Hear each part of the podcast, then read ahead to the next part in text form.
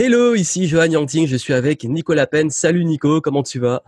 Hello, mais ça va très bien et merci de m'interviewer. Super, donc merci d'être là. Donc Nico qui sera l'un de mes super intervenants du Game Entrepreneur Live qui aura lieu en juin à Paris. D'ailleurs, si vous n'avez pas pris votre place, vous pouvez encore la prendre. Il reste encore des places, ça part très vite. Et eh oui. et Nico, pendant cette conférence, tu vas nous parler de comment créer une audience qui achète en partant de zéro. Voilà. Comment réussir à créer une communauté, fédérer une communauté et puis avoir des prospects qualifiés, ce qui est essentiel pour un business. On va en parler, mais justement, avant qu'on rentre dans le vif du sujet, pour ceux qui ne te connaissent pas éventuellement, hein, est-ce que tu peux bah, dire qui est Nicolas Penn? Ouais, bien sûr, avec plaisir. Alors, je m'appelle Nico Penn. Euh, c'est toujours quand tu commences. Je m'appelle Nico Penn. Je vais vous chanter aujourd'hui. Mais ils sauront, c'est dans le titre. C'est vrai, on répète euh, souvent notre nom. ouais, mais c'est bien. Mais, mais moi, j'aime bien le répéter. Tu sais pourquoi? On commence déjà sur digression parce qu'on dit souvent peine. C'est peine. Il y a l'accent grave. C'est important. Et donc, au-delà d'insister sur mon prénom, qu'est-ce que je fais dans la vie? Euh, J'ai développé donc une activité qui s'appelle business de la connaissance, qui est en gros l'art de transformer ses connaissances. J'aime bien dire transformer ses connaissances en or. En gros, utiliser ses connaissances et puis pouvoir les vendre euh, au travers de différents biais. C'est vrai que moi, mon biais le plus principal, comme pour toi, c'est la formation en ligne. Je fais des formations en ligne depuis euh, plus de sept ans. J'ai commencé à créer du contenu sur Internet en 2004, donc ça remonte. Et, euh, et voilà, de façon de façon simple. Donc je, vis de cette activité-là et intégralement cette activité-là depuis euh, plus de sept ans, bientôt huit. Et euh, t'es un dinosaure, quoi. non, je suis pas tout à fait un dinosaure, euh, ou alors à la limite un dinosaure du fin du Jurassique. Voilà. plus précis. Oui, puisqu'on se connaît depuis très longtemps, hein, de, je crois depuis Bah, ouais, au moins 5, 6, 7 ans, je sais même plus tellement ça fait longtemps. Et, euh, et c'est vrai d'ailleurs, ça, ça m'intéresse toujours de savoir, parce que c'est important aussi qu'on sache, on sait, on actualise ce que tu fais, mais ça serait intéressant de savoir pourquoi tu le fais, pourquoi tu as lancé ce business? C'est une bonne question. Pourquoi? Le grand pourquoi. Euh, alors, le grand pourquoi de, du fait de m'être lancé en tant qu'entrepreneur, c'est, euh, je crois, je m'en suis pas rendu compte sur le coup, mais c'était une question de sens. C'est-à-dire qu'il y avait quelque chose qui me dérangeait beaucoup dans tous mes emplois salariés. Pourtant, j'avais des, des, bons postes en tant qu'ingé dans différentes boîtes. Et euh, en fait, ce qui m'embêtait, c'est que j'avais l'impression de contribuer pour ma boîte, de contribuer autour de moi, mais c'était une petite goutte d'eau. Et ça, vraiment, ça m'a posé problématique. Et au-delà de ça, j'étais passionné par tout ce qui était psychologie, développement personnel, euh, le marketing, l'entrepreneuriat. Donc, du coup, au-delà de ça, j'avais vraiment besoin de transmettre. Et quand je dis, tu vois, je crée du contenu depuis 2000, 2004, euh, euh, déjà même à l'époque, quand j'étais en fac de maths mathématiques appliquées. Je diffusais sur Internet des cours de maths, des, des, des, techniques de programmation informatique. Donc j'ai toujours une espèce de besoin euh, viscéral, c'est vraiment ça, de transmettre mes connaissances. Donc finalement, il y avait donc là il y a vraiment deux choses qui font qui, qui, qui se rejoignent. C'est un le besoin de transmettre, le besoin de de diffuser ce que je sais, qui est plus fort que moi, et de l'autre un sens des choses que je ne trouvais pas sur mon ancienne activité. Et au départ, initialement, on va dire euh, intuitivement, ben, j'avais euh, à l'époque comme aujourd'hui, c'était ben, tu vas vivre de ta passion, tu peux vivre d'Internet, tu peux gagner de l'argent avec Internet en travaillant de n'importe où dans le monde, ce qui est le cas. Et, euh, et voilà, et, et, sur une activité qui est sympa. Donc du coup, pour moi, c'était évident que c'était l'activité que je que je devais faire. Et c'est plus tard que j'ai compris cette notion de, de sens et du fait que, voilà, cette notion d'impact. Oui, parce que c'est vrai qu'on quand on discutait en off, tu disais que un peu comme moi, parce qu'on a tous, les deux ce point commun, on a ce besoin de partage de la connaissance et cet amour de la connaissance et cette envie, euh, on pourrait le faire en fait, comme tu dis, c'est un truc que tu pourrais faire même sans être payé. Exactement. C'est vraiment quelque chose qui t'a passionne. T'as commencé quand tu étais étudiant et puis euh, bah c'est quelque chose qui, bah, si maintenant tu peux en vivre, bah tant mieux, parce que cette connaissance, elle a de la valeur. Cette connaissance, enfin, ça peut se transformer en compétences. Euh, surtout pour, il y a beaucoup de coachs, de consultants, de thérapeutes, d'experts qui nous suivent, qui veulent vendre justement cette connaissance, qui veulent vendre cette expertise. Ben justement, euh, puisque le sujet de ta conférence que tu feras au, séminaire est comment créer une audience qui achète, la grande question, parce que c'est l'un des enjeux hein, quand on est expert, c'est déjà de trouver, ben, avant d'avoir des clients, il faut des prospects. Et mmh. ces prospects, c'est souvent sur une forme d'audience. Donc déjà, pourquoi il est essentiel de créer une audience? Et puis aussi, c'est quoi une audience en fait qui achète? Est-ce que tu peux l'expliquer ce concept? C'est une bonne question. Euh, pourquoi il est essentiel d'avoir une audience? Bah, Calcul simple.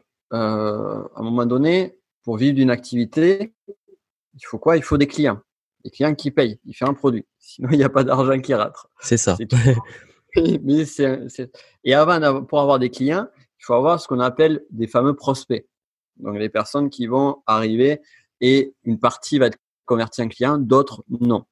Euh, moi, j'aime bien vraiment le référencer avec, mettre la, on va dire une métaphore avec le magasin. Tu vois, un magasin de chaussures. Tu as un magasin style Adidas ou Nike pour ne pas nommer de marque, bien évidemment. Euh, faut, en, nommer une troisième, je crois, je sais plus. faut en nommer une troisième. Allez, Reebok. Euh, S Footwear. Ok. pour les, passionnés de skate qui se reconnaîtront. Euh, donc, du coup, dans le magasin Adidas, euh, tu as plein de gens qui vont rentrer dans le magasin. Tu en as beaucoup qui vont trouver les chaussures jolies, mais tout le monde ne va pas les acheter. Et tu en as certains qui trouveront les chaussures jolies pendant un an, deux ans, trois ans, six ans et n'en achèteront jamais. Tu en as d'autres qui vont acheter de suite, d'autres qui achèteront au bout de quelques temps. Ça, c'est les prospects que l'on va transformer en clients du moins ceux qui achètent. Mais ces fameux prospects, ces fameuses personnes qui sont dans le magasin, il faut les faire entrer dans le magasin à un moment donné. Donc le magasin, qu'est-ce qu'il fait? Il est visible dans un endroit donné, dans une ville, dans une rue, peu importe. Sur le web, c'est exactement la même chose. Sauf que cette visibilité-là, c'est par le trafic. On va amener du trafic à nous, un maximum de personnes qui vont voir notre contenu. Ils vont rentrer, ils vont découvrir notre contenu, et puis après, libre à eux d'acheter ou pas notre produit.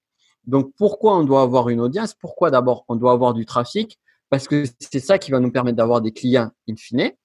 Et l'audience, c'est quoi? Pour répondre vraiment plus spécifiquement à la question, c'est, on va dire, tout cet amas de prospects clients. En gros, c'est tous les gens qui sont dans le magasin, ceux qui ont déjà acheté chez nous, ceux qui, qui sont en train d'acheter, ceux qui ont des cartons dans les mains ou ceux qui sont en train de regarder les chaussures.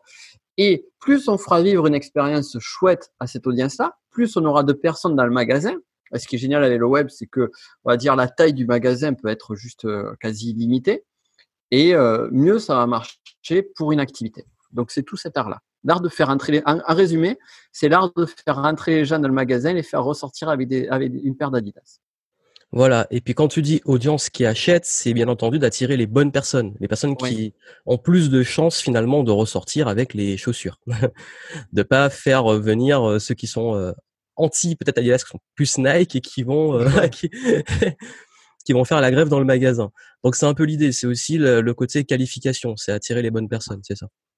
Et euh, oui.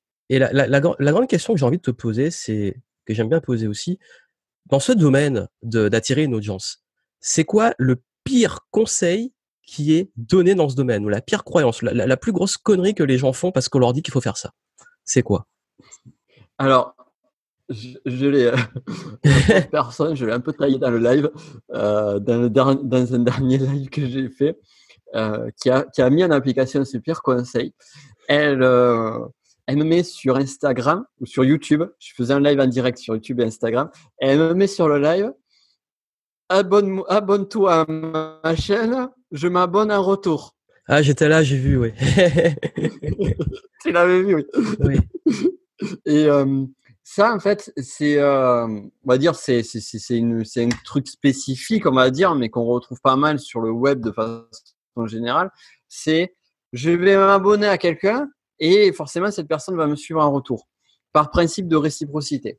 Sauf que là, ici, dans ce cas particulier, c'est, euh, en gros, je m'intéresse à toi parce que j'ai un intérêt en retour, donc abonne-toi à ce que je fais, même si c'est pas intéressant. Et là, en fait, on est vraiment à l'antithèse de l'art de trouver une audience. C'est-à-dire que on ne recherche pas à avoir quelque chose de suffisamment qualifié qui va faire qu'une personne va s'abonner sans forcément avoir un abonnement en retour. Donc là, c'est spécifiquement YouTube, Instagram ou autre. Mais de façon générale, c'est ça. C'est aller rechercher à faire venir, rentrer un maximum de personnes chez nous, quels que soient les moyens possibles. Donc il y a ça aussi. Oui, puis du coup, tu te retrouves avec plein de personnes qui sont toutes là pour euh, faire du follow back, comme on l'appelle. Je te suis et tu me suis, donc euh, suivez-moi, je rends. Et puis finalement, ben, en fait, on se retrouve avec plein de personnes qu'on n'a pas forcément envie de suivre, et puis personne ne regarde ce que les autres font. Ça me fait penser un peu au syndrome des groupes, euh, des groupes Facebook de promotionnels où tout le monde est là pour faire de la promo et finalement, ben, personne ne regarde les promos en fait. non, mais c'est vrai, c'est. C'est très juste. En effet, donc faire attention sur le quand on veut créer une audience, de pas tomber dans l'audience à tout prix, de mmh. créer une vraie audience, c'est ça l'idée. Et après aussi sur l'audience, euh, voilà, dans les pires conseils, c'est amener une audience qui est, intéressée par, qui est intéressée par ce qu'on offre, mais qui n'achètera jamais. dire par exemple, on peut avoir des gens qui vont rentrer dans un magasin, dans un magasin de luxe, qui, va, qui vont adorer voir ou un magasin d'art, moi, j'aime bien rentrer dans les magasins d'art. Mais à la question, c'est les personnes qui rentrent dans le magasin d'art, est-ce qu'elles vont ressortir avec une œuvre d'art? Donc, tu peux avoir des personnes qui peuvent être passionnées par l'art, mais qui n'auront jamais un centime à sortir pour pouvoir revenir avec une œuvre d'art. Donc, c'est là où on vient aussi à cette notion de qualification de l'audience. Et euh, une personne qui est, euh, je vais te donner un exemple concret. J'ai une personne qui me suit depuis des années sur, mon, sur mes réseaux sociaux qui me demande euh, différents conseils. Et puis à un moment donné, je lui dis, bah, écoute, euh, il me demande s'il doit suivre mon podcast en premier ou la dernière vidéo YouTube que j'ai faite. Je lui dis, écoute, c'est pas compliqué. Le mieux pour toi, et, je le pensais sincèrement, c'est de d'acheter telle formation. La formation à l'époque, elle était à moins de 10 balles. Je fais, ok, je regarde ça samedi. Le gars n'a jamais acheté la formation. Et là, je me dis, en fait, si cette personne-là euh, suit mon contenu, récupère mon contenu gratuit, mais n'est même pas foutu d'investir un minimum chez moi, mais pour moi, je n'ai aucun intérêt. J'ai aucun intérêt. Et, euh, et, là, on a tendance à se faire griser. Euh, tu l'as connu, je pense, comme moi aussi, ces situations où finalement, tu as plein de gens, tu as, as, un petit groupe de fans qui te suivent, qui commentent tout ce que tu fais, qui regardent toutes tes vidéos mais qui n'achètera jamais un seul produit, qui ont juste une, finalement une intention externe qui est de faire leur promotion à eux-mêmes. Tu vois? En gros, j'aime bien ce qu'il fait, je m'inspire de ce qu'il fait, mais en même temps, je ne serai jamais client chez lui. C'est comme je dis, en fait, dans son audience, on a toujours différents profils. Il y a ceux qui, bah justement, comme tu dis, qui sont un peu touristes, qui sont de passage, mais qui vont repartir. Comme le touriste, hein, il passe dans un pays et repart, et c'est oublié. Euh, il y a celui qui va peut-être être ton concurrent ou celui qui est inspiré par toi, qui va vouloir te copier qui va t'observer un petit peu euh, derrière la porte. Euh, il y a les vrais fans et peut-être l'audience qualifiée qui va peut-être acheter ou interagir, etc. Et puis tu as aussi, ben, il y a toujours un petit pourcentage de haters. Ils t'aiment pas, mais ils te suivent. Donc c'est vrai que dans les audiences, il y a toujours ces profils différents. Et, les vrais fans, pour moi, je vais être un petit peu extrême, mais pour moi, une personne qui commande, qui like tout le contenu et ce depuis des années et qui n'a jamais acheté un seul produit chez, chez, chez, chez chez toi, moi ou toi qui nous, qui nous écoute, euh, ce n'est pas un fan. Ce n'est pas un fan et ça ne sera jamais. Peut-être ça le deviendra dans quelques années, mais euh... oui, j'ai déjà vu ce phénomène et ce qui est triste, c'est que c'est des personnes aussi qui, quand tu vois qu'ils sont toujours là, tu te dis, bah en fait, ils te disent, hein, quand tu vois leurs questions qui reviennent, qu'ils n'ont pas avancé, donc ce qui est dommage. Mais c'est vrai que voilà, donc l'importance de cibler les bonnes personnes et peut-être aussi euh, d'écouter les bonnes personnes. Parce que je sais que beaucoup de personnes qui nous suivent et qui ont peut-être entendu l'interview euh, il y a un truc qu'on me dit c'est la difficulté entre le gratuit et le payant. Mais je pense que tu vas peut-être plus en parler durant la, la conférence euh, pendant le séminaire parce qu'il y a cette question là elle va venir. Tu l'auras je te le dis déjà. ouais, mais surtout en fait et c'est lié un petit peu à ça aussi c'est comment savoir comment doser comment doser et comment savoir qui écouter, qui sont les bonnes personnes. C'était un truc rapide à dire pour identifier les bonnes personnes, parce qu'en fait, qu'on va donner de l'énergie, parce qu'on est obligé dans nos activités d'experts de donner du gratuit. C'est en fait, on est quasi obligé dans notre modèle économique. Et comment être sûr que ce gratuit-là, on va le donner aux bonnes personnes, qu'on va bien le doser, pour pas perdre du temps, de l'énergie et peut-être de l'argent avec les mauvaises personnes, les mauvais fans, comme on dit, qui n'achèteront jamais. C'est une très bonne question. C'est une très bonne question. Alors, intuitivement, j'aurais dit, ben, écoutez les clients, mais pas n'importe quel client aussi, parce que là aussi, il y a bon et il y a mauvais clients. Donc, écoutez les clients euh, qui, qui, qui aiment vos produits et services, qui sont contents, qui font l'effort en fait de faire un acte, que ce soit un commentaire, que ce soit un like, que ce soit un rachat de produit derrière. Euh, intéressez-vous à ces personnes-là pour vraiment comprendre ce qui, ce qui les a motivés, ce qui les amène à vous. Donc ça, ça va être vraiment un point clé. Maintenant, la question, c'est comment on fait quand on n'a pas de clients. Euh, là, je crois que finalement, le, le, la seule façon de procéder, c'est par itération. C'est, euh, je sais pas comment, comment ça s'appelait, euh, la dichotomie. C'était ça à l'école où on avait, euh, on devait chercher le milieu, la, la, la mesure. Et en fait, on allait là, on allait là, puis on allait là, on allait là, jusqu'à un moment donné, on arrivait à resserrer. Oui. Et, euh, je crois que finalement, nos activités d'entrepreneur, on doit, on a besoin, il est nécessaire à un moment donné, de procéder par dichotomie. Dans le sens où finalement, on va brasser large, on va avoir des personnes qui vont nous parler, qui vont nous donner des retours. Et euh, finalement, il y a certains qui vont être bons, il y en a certains qui vont être très mauvais, ou il y en a certains qui vont pas être adaptés à qui on est. Donc, la juste mesure est toujours difficile à avoir. Euh, c'est bien de creuser derrière, savoir l'intention de la personne. Pourquoi est-ce qu'elle dit ce qu'elle dit? Pourquoi elle fait ce qu'elle fait, la remarque qu'elle fait? Pourquoi est-ce qu'elle se comporte de telle façon? Et après, se poser la question, est-ce que cette personne est qualifiée à minima ou pas? Moi, quand j'ai euh, euh, le, le, classique, euh, quand tu as un gamin de, de, de 16 ans qui te fait, qui t'écrit un commentaire sur ta vidéo, ta vidéo YouTube avec plein de, de fautes, c'est nul, c'est espace nul, euh, arrête. Bon, mais ce commentaire-là, je vais pas y prendre trop de valeur. Tout à fait. En fait, c'est ça, c'est l'art d'écouter les bonnes personnes. Oui, et, euh, et surtout que je peux donner un exemple très concret, je donne souvent, mais c'est le plus parlant, c'est quand, euh, quand, quand, quand j'organise souvent ben, des événements, parce que j'en fais de plus en plus, euh, ben, il y a plein de gens qui me disent, euh, ceux qui commentent le plus en disant ben, je suis là au prochain événement, c'est quand que tu fais telle ville ou Paris ou Nice, etc.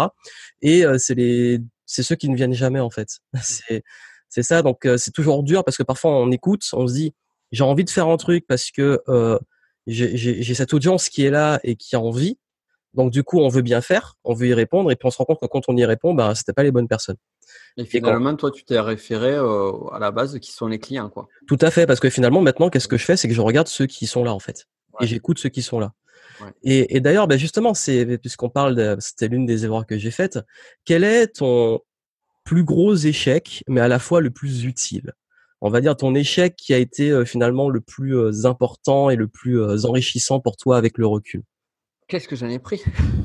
Oui, après on, a, on cultive, hein, on cultive. Celui qui vraiment toi le, t'as le plus impacté, posé de façon sur le long terme. Hein, ou, ou regarde ces notions d'audience On va dire général. De façon générale. Dans ton expérience d'entrepreneur, puisque je pense que l'audience, on va de toute façon y revenir durant l'événement. Mais euh, là, vraiment, dans ton expérience d'entrepreneur. J'en parlerai d'ailleurs d'un événement, mon plus gros échec. le teasing. euh, mon plus gros, mon pire échec en tant qu'entrepreneur. Il y en a plusieurs, j'en ai un à tête. Mais euh, donc, mon pire échec, enfin, c'est pas pas le pire échec parce qu'il y en a plusieurs donc c'est difficile de quantifier quel est le bon quels sont les pires euh, le pire d'entre eux mais l'un d'entre eux, c'était à l'époque où j'investissais deux, deux j'ai sur le mot investir. J'investissais deux jours par semaine sur euh, la création de vidéos YouTube. On était en 2016. Euh, c'était une période en plus qui était euh, vraiment pas cool pour moi personnellement. Et j'ai commencé à faire des vidéos, mais vraiment où je prenais énormément de temps pour, pour les tours, pour les monter surtout. Je passais énormément de temps de montage. Et ces vidéos-là, c'était à la grande époque des vlogs, de toute cette, cette thématique-là. Donc, je diffusais deux vidéos par semaine, mais elles étaient ultra qualitatives en termes de montage. Et pourquoi c'est un échec? Pas parce que euh, j'y prenais du temps, pas parce que je passais deux jours à les faire, ou parce que ceci, cela. C'était un échec parce qu'en fait, euh, cette dynamique-là euh, n'était pas drivée de la bonne façon. Et ça m'a quasiment rien rapporté, ces vidéos-là. Le temps investi, l'énergie investie m'ont très très peu rapporté. Hein. Donc ça, c'est euh, en gros, pour résumer simplement, j'ai bossé pendant six mois à raison de deux jours par semaine pour quasiment rien, pour des clopinettes. Et en quoi c'était une erreur cette, ça, mais pour différentes façons. Déjà, un, eh bien, je passais beaucoup de temps sur le montage et piège l'ego. J'étais tellement enorgueilli, enorgueilli de la qualité de montage de mes vidéos que je me disais c'est hyper important d'avoir des montages sur une vidéo. Et du coup, j'étais pris dans une espèce de spirale où il fallait que je fasse des vidéos avec des beaux montages, sinon mon audience, elle n'aurait pas aimé des, euh, des vidéos faites à l'arrache. Et euh, d'ailleurs, quelques, mois après, je, je tournais, j'étais monté de deux à quatre vidéos par semaine, sauf que j'ai tourné une après-midi. Oui. Je faisais plus des montages, je faisais tout En plus, ce qui met la rage souvent, c'est que les meilleurs les contenus qui cartonnent le plus, pas forcément ceux qu'on a le plus travaillé. c'est la parenthèse sur l'audience. Exactement ça. Et c'est là où en fait, c'est euh, c'est la notion d'effort. C'est qu'on croit toujours, parce qu'on est euh, formaté euh, par ça, de façon générale, que plus on fournit d'efforts sur une activité, plus mieux ça va marcher. Alors que c'est totalement faux. Et l'efficience euh, doit présider à l'effort. C'est-à-dire que l'effort est nécessaire à un certain stade de données, mais l'efficience doit être en amont. Et là où, euh, où c'était encore une fois pour vraiment rester dans l'échec, là où c'était doublement un échec pour moi cette période-là, c'est parce que finalement, je faisais des vidéos bon, pour faire la promo de mes formations, de mes lancements ou autres, mais en fait, j'étais noyé dans une espèce de, d'objectif de, recherche égotique d'avoir plus d'abonnés sur ma chaîne YouTube. Je regardais sans arrêt mon compteur d'abonnés, je regardais le compteur des autres. J'étais dans un état d'esprit qui était un état d'esprit de je veux plus d'abonnés, je veux plus d'abonnés, je veux être le plus gros YouTuber de la sphère euh, euh, infoprenariat. Et c'était débile. C'était débile parce que euh, factuellement, ça ne, ça ne rapportait pas. Et en fin 2016, j'ai rectifié le tir. Et à un moment donné, j'ai arrêté de faire des vidéos et j'ai vu mon chiffre d'affaires qui a doublé littéralement au moment donné où j'ai arrêté d'investir du temps et de l'argent et de l'énergie sur YouTube. Alors, qu'on remette les choses en perspective. Est-ce que ça veut dire que c'est une connerie de faire ce que j'ai fait, c'est une connerie d'investir du temps, de l'argent et de l'énergie sur YouTube. Non, loin de là, puisque c'est un levier d'acquisition d'audience juste magnifique, juste incroyable. La clé, c'est à un moment donné, c'est pourquoi on fait les choses. Pourquoi est-ce qu'on fait les choses? Et moi, ce que je me suis rendu compte, c'est que parfois, et je pense que c'est le cas, on a tous ce cas à un moment donné, c'est en tant qu'entrepreneur, on va avoir tendance, parce que c'est normal, surtout lorsqu'on a une entreprise avec euh, sa marque, c'est notre nom, à osciller entre ma, euh, ma réputation ou euh, ma, on va dire, la valorisation de mon ego et l'argent. Et il y a toujours ce truc-là. Et moi, à un moment donné, j'étais trop là et pas assez là. Et du coup, à un moment donné, j'ai rectifié le tir. Seulement lui, il a besoin d'être alimenté de temps en temps. Donc il faut comprendre qu'il faut l'alimenter à minima sans forcément qu'il me bouffe tout. Donc c'est là où, finalement maintenant quand je fais euh, de la vidéo sur YouTube, je le fais avec pertinence et avec efficience. Je sais pourquoi je le fais. Est-ce que je fais une vidéo pour euh, convertir mes prospects, convertir mon audience en client Est-ce que je fais une vidéo pour acquérir une nouvelle audience? Donc là déjà, je suis en train de vous donner un début de tips, la suite dans la conférence. encore. Et, euh, et, et, voilà, c'est euh, le sens des choses. Alors que à l'époque où je passais deux jours par semaine sur ça, pourquoi est-ce que je faisais? C'était pas pour l'audience, c'était pas, c'était si c'était un peu pour l'audience, mais c'était pour euh, en gros avoir la plus grosse. Oui, et puis c'est en fait le piège dans lequel on tombe très facilement, qui est très typique hein, chez beaucoup d'experts quand je dis expert, bah, c'est les métiers de la connaissance, c'est qu'on a tendance à penser, parce que beaucoup me le disent, euh, qu'il faut une grosse audience, qu'il faut être connu, qu'il faut avoir de la notoriété, etc. Mais c'est pas toujours ça qui fait rentrer l'argent, on va dire, dans les dans le court terme, euh, même dans le plus long terme, parce que ça, ça se crée. On n'a jamais dit qu'il faut pas avoir de l'audience et de la notoriété, mais que comme tu le dis, parfois c'est pas efficient parce qu'on fait parce qu'il faut le faire. On m'a dit qu'il faut faire ça, donc du coup je le fais. On fait, on met beaucoup d'énergie, mais c'est pas efficient parce que cette énergie n'est pas mise sur un levier qui est dans le bon timing et dans le bon focus, le bon sens. Et c'est intéressant parce que c'est une erreur qui me parle aussi où euh, ben, on peut tomber vite dans ce piège, on produit beaucoup et puis finalement ben, on voit qu'on a perdu beaucoup de ressources et que c'est pas c'était pas le plus rentable. et, et, la question que je voudrais te poser maintenant, c'est euh, Justement, on, on, arrive vers la fin, c'est pour un petit peu savoir tes petites tes petites pépites et, et de toute façon on va creuser le, le thème de l'audience durant la conférence. moi, moi, je voudrais savoir c'est quoi le un peu ta, on va dire si tu voulais voir un changement dans le monde, ce serait quoi? Un grand changement là. Ton petit, on va dire l'Eldorado, ce serait quoi? J'aime bien donner des visions aussi de, des personnes. C'est bon, ça me plaît. euh, alors, on a déjà eu. Alors, je vais donner un changement dans le monde qui est un peu dans la. Comment dire Qui est lié à la connaissance, justement. C'est que. Qui est lié à un gros changement qu'il y a eu ces 20 euh, dernières années, ou ces 10 dernières années. La connaissance n'a jamais été aussi accessible qu'aujourd'hui. Ça, c'est clair. C'est clair. C'est clair, net et précis. Avant, on galérait, on était obligé d'avoir les encyclopédies universalistes chez soi et compagnie de l'info juste. Et après, il y avait euh, les, les, CD en carta, euh, les trucs. Euh. oui, c'est vrai. Excellent. C'était déjà une révolution avant Wikipédia. c'est clair. Et donc, déjà, il y a, y a, une fausse, une fausse idée, c'est que est-ce que toute la connaissance est accessible par Internet? Clairement, non. Moi, je peux vous montrer pour prouver par A plus B qu'il y a des, des, des, des, points de connaissance, des points de savoir qui sont introuvables sur Internet. Des connaissances bien spécifiques. Donc, est-ce que toute la connaissance est sur Internet? Non. C'est surtout qu'il y a tout et rien maintenant. C'est qu'on peut l'avoir comme on peut avoir des, des, fake news, euh, des mauvaises infos. Donc, on a plus facilement accès, mais aussi beaucoup plus d'esprit critique à avoir. Exactement. Et c'est là, du coup, où j'en viens à ce changement que j'aimerais euh, avoir au monde c'est euh, amener cette justesse sur le savoir, sur la connaissance.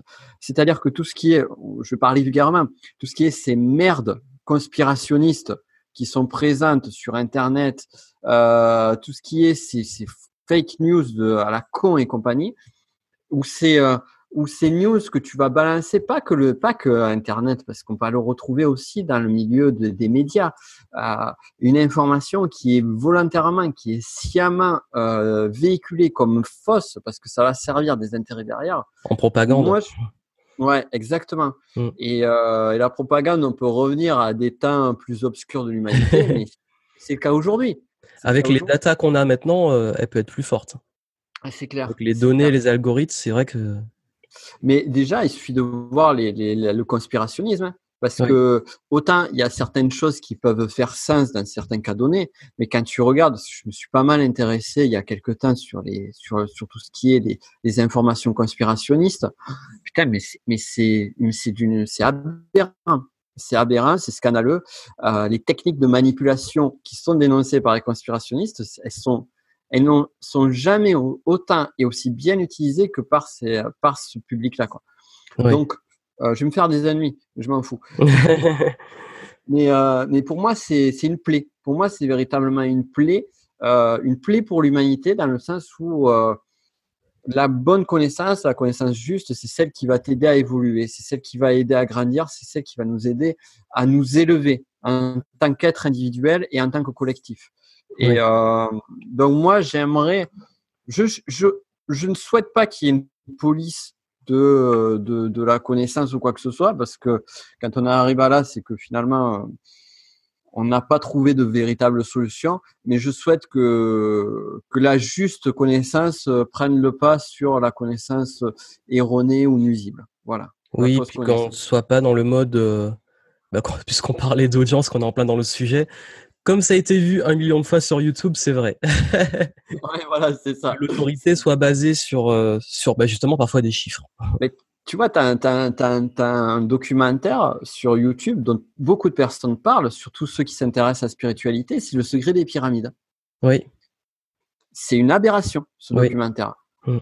Et, et c'est tellement véhiculé, c'est tellement incroyable parce qu'on aime bien le mystère, on aime bien les trucs inexpliqués, on aime si par exemple, je te dis, tu vois, je te dis, tu vois, ces lunettes, je les ai achetées chez un opticien. Ou alors si je te dis, ces lunettes, eh bien en fait, tu sais ce qui s'est passé?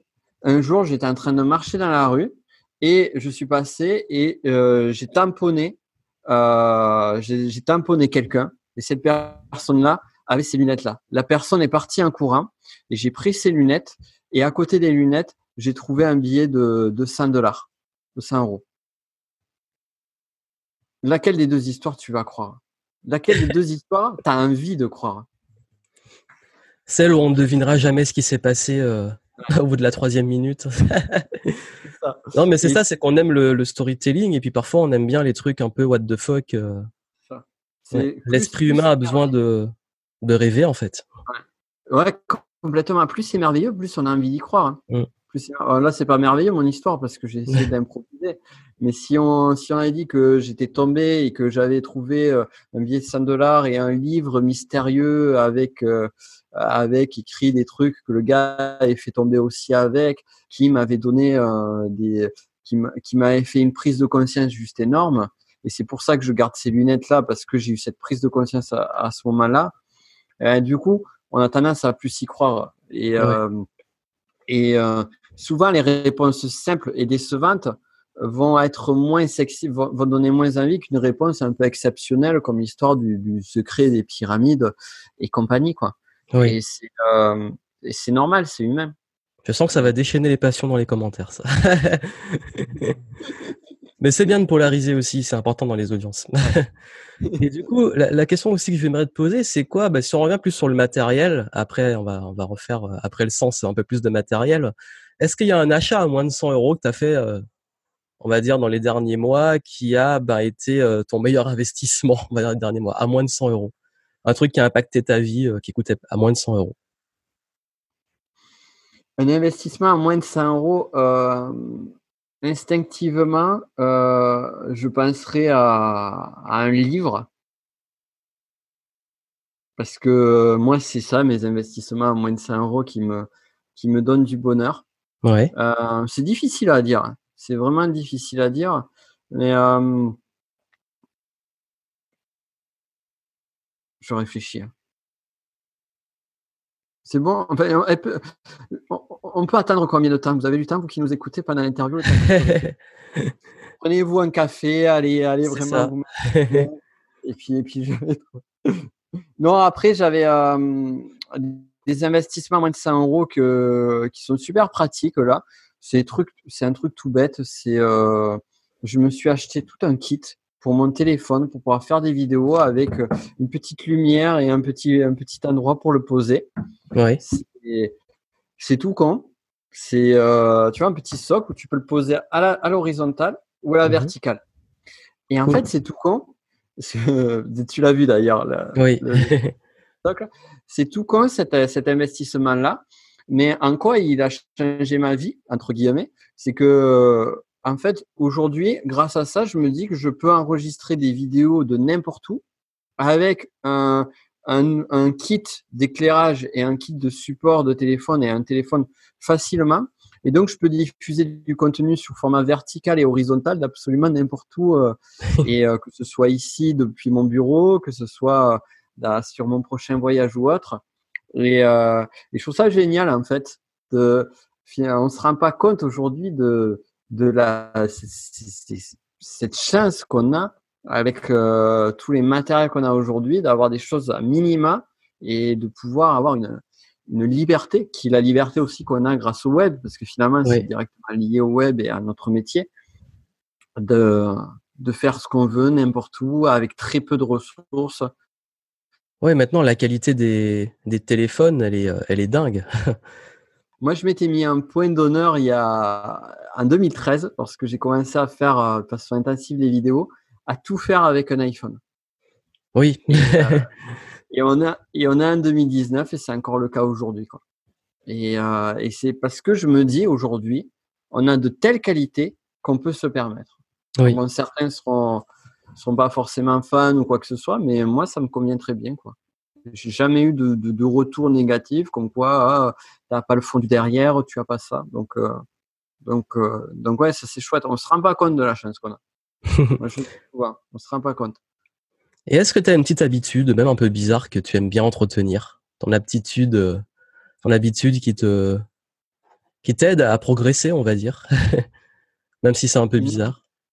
Une habitude un peu bizarre. Ou même un toc, je sais pas. mais qui a un impact positif, notamment dans ta vie euh, d'entrepreneur Une attitude un peu bizarre. Ben, moi, je dirais, c'est pas une habitude, mais c'est c'est une, une, activité sportive qui peut paraître un peu bizarre à, 38 ans. C'est je me suis remis au skateboard. Et, et le fait d'en faire, en fait, ça me, ça me fait mais un bien fou et ça me libère l'esprit, ça me, ça me, ça m'enrichit à l'intérieur quand j'ai fait. C'est le plus important. ouais. Ouais. Et du coup, c'est un bénéfice. Euh... Il m'est arrivé des fois, tu vois, le, euh, j'appelais moi un de mes associés, un collègue de bureau. Je disais bon, mais cet après-midi, je viens pas au bureau parce que je vais aller skater. je, perdais, on a l'impression que je perdais un peu mon temps à aller skate. Et c'était hyper constructif parce que du coup, cette bulle que je m'accordais, elle, euh, elle était juste géniale pour la suite. Quoi. Super. Et avant dernière question, c'est quoi la plus grande amélioration que tu as faite dans tes, on va dire, les trois dernières années? Au niveau de ton business et même de ta vie, de ton mindset, le, le, point que tu as le plus amélioré Il y a une très très grosse évolution dans mon business sur euh, ces trois dernières années, clairement, sur euh, les deux dernières tout particulièrement. Et c'est dû effectivement euh, au mindset. De toute façon, on le sait, toi et moi, et, et euh, j'imagine que ça, on va le retrouver pas mal pendant l'événement, cette notion que finalement, c'est plus le mindset qui, qui a un impact que les stratégies et les techniques. Clairement, plus qu'on le pense. Hein. Beaucoup ont du mal à le croire, mais c'est vrai que ça se joue beaucoup en palier psychologique, en fait. Quand on n'est pas prêt, alors même la meilleure stratégie, si on n'est pas prêt à bien l'exécuter au niveau des croyances et du conditionnement, c'est vrai que c'est pas la même efficacité. Complètement, c'est complètement ça. Et l'amélioration qui m'a le plus aidé à, à débloquer plein de choses, c'est euh, ma relation à l'argent et à l'abondance. D'accord. Et j'y travaille encore aujourd'hui. On y travaille toujours, hein, par palier. c'est clair. Euh, mais ouais, ouais, c'est un gros dossier. Et ça, je crois que c'est une des. J'ai pris conscience aussi, j'ai découvert un truc juste euh, incroyable, mais qui fait mal aussi. Euh, c'est que je me suis rendu compte que nos limitations en tant qu'entrepreneur, en termes de chiffre d'affaires, en termes de résultats, sont liées à nos limitations mentales. Oui, tout à fait. C'est euh, c'est tout con, hein, mais je l'avais jamais, tu vois, compris dans ce sens-là avec cette avec ces ce lien direct, parce qu'il est véritablement direct. Si à un moment donné tu plafonnes dans ton activité, c'est pas parce que tu n'utilises pas les pubs Facebook, c'est parce que souvent les gens ont tendance à croire que c'est parce qu'ils n'ont pas la bonne technique, la bonne méthode. Alors c'est vrai, la bonne technique, bonne méthode permet de progresser. Mais non, c'est parce qu'à un moment donné, il y a une limite mentale qui empêche d'avoir la limite euh, ici. D'ailleurs, une personne qui dit, ben, je dois, ça marche pas aujourd'hui parce que je dois utiliser les pubs Facebook, pour prendre cet exemple-là, eh bien, il y a une sensation d'avoir une solution qui soit n'a pas été appliquée, soit n'a pas été mise en place, ou euh, finalement on détourne le problème. C'est souvent la dernière, on détourne le problème. Et euh, donc ouais, donc ça, gardez bien ça en tête parce que c'est hyper important. Tout à fait. C'est, c'est, je connais pas d'entrepreneurs qui, n'en, qui le vivent et qui n'en sont pas conscients quand ils passent des paliers. D'ailleurs, par exemple, l'exemple typique, c'est la vente. Hein, tant qu'on a le syndrome d'un imposteur ou qu'on a des blocages liés à l'argent, on n'arrive pas à passer un palier parce qu'on n'est pas prêt à accueillir en fait. On n'est pas prêt à, on n'a pas la confiance suffisante pour euh, pour ces paliers-là. Et dernière question, parce que je sais que beaucoup de ceux qui nous suivent sont des lecteurs passionnés.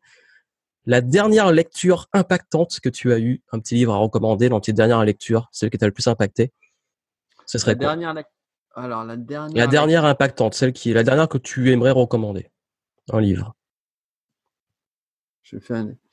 La dernière que j'aimerais recommander, euh, alors moi, il y en a une qui m'a impacté personnellement, c'est je suis en train de me faire euh, euh, les BD sur la famille Médicis. J'adore la Renaissance, j'adore ça. Donc moi, ça m'impacte parce que je vois la vision en fait d'une d'une famille où le, le bien de la famille, de la société et de leur propre famille prévaut sur l'intérêt l'intérêt individuel. Oui. C'est une personne qui travaille sur l'héritage, sur la mission, sur la contribution. Donc, personne, moi, c'est ça qui m'a marqué énormément. Ça marquera pas à tout le monde parce qu'il faut avoir euh, le, filtre ou la sensibilité qui est, qui est la mienne et du moins, la, la, on va dire, pas que tu peux l'avoir ou pas, mais que c'est très personnel. On va plutôt dire ça. Après, euh, sur les lectures impactantes en 2019, j'en ai pas eu spécialement, outre celle-ci. 2018, euh, bon, je, euh, je, je, dirais The Answer de Jonas Araf, même si c'était plus en 2017 que je l'ai lu. D'ailleurs, ton défi qui a été de, d'essayer de trouver le livre en français et que tu ne trouvais pas. Et finalement, tu l'as trouvé, ce qui est assez je ouf. Trouvé. Ouais. Parce que tu que je l'ai je sais plus où il est, il est derrière. Et en tout cas, tu me disais que tu étais dégoûté que je l'ai trouvé en français et que toi tu voulais le trouver. Euh... Complètement. Ah, c'était une tuerie. Et donc ouais ouais, donc du coup, j'ai réussi à l'avoir. Donc euh, ouais, Jonas Saraf, c'est la réponse. Euh, c'est un très bon bouquin qui, qui moi, qui je trouve qui mêle très bien la spiritualité à euh, bah, la stratégie, mon business.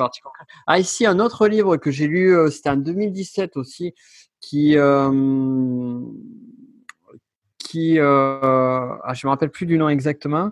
C'est un livre de Deepak Chopra que je vais relire d'ailleurs. Il m'a impacté pourtant, hein, si je rappelle le nom.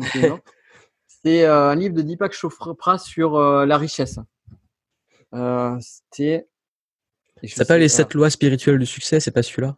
C'est pas celui-là. C'est euh, celui-là, il est génial. Ouais. Mais euh, c'est richesse sur le nom.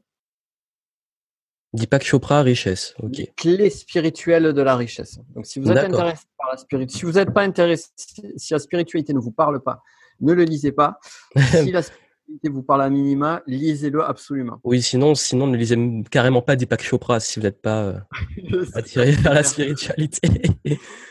Ouais, mais j'aime bien tous ces ouvrages. Je crois que j'ai presque du. Mais celui-là, je le connaissais pas, donc peut-être que ça m'intéresse. Bah, j'ai appris un truc. Ouais, il est très, il est, très court et, euh, et, en fait, finalement, c'est intéressant parce que en quoi j'ai trouvé de suite en le lisant qui était impactant, c'est que je les, euh, les conseils qui étaient donnés étaient des conseils qu'appliquait un très bon ami qu'on a en commun qui justement a réussi à avoir un succès entrepreneurial très euh, très très joli, superbe même.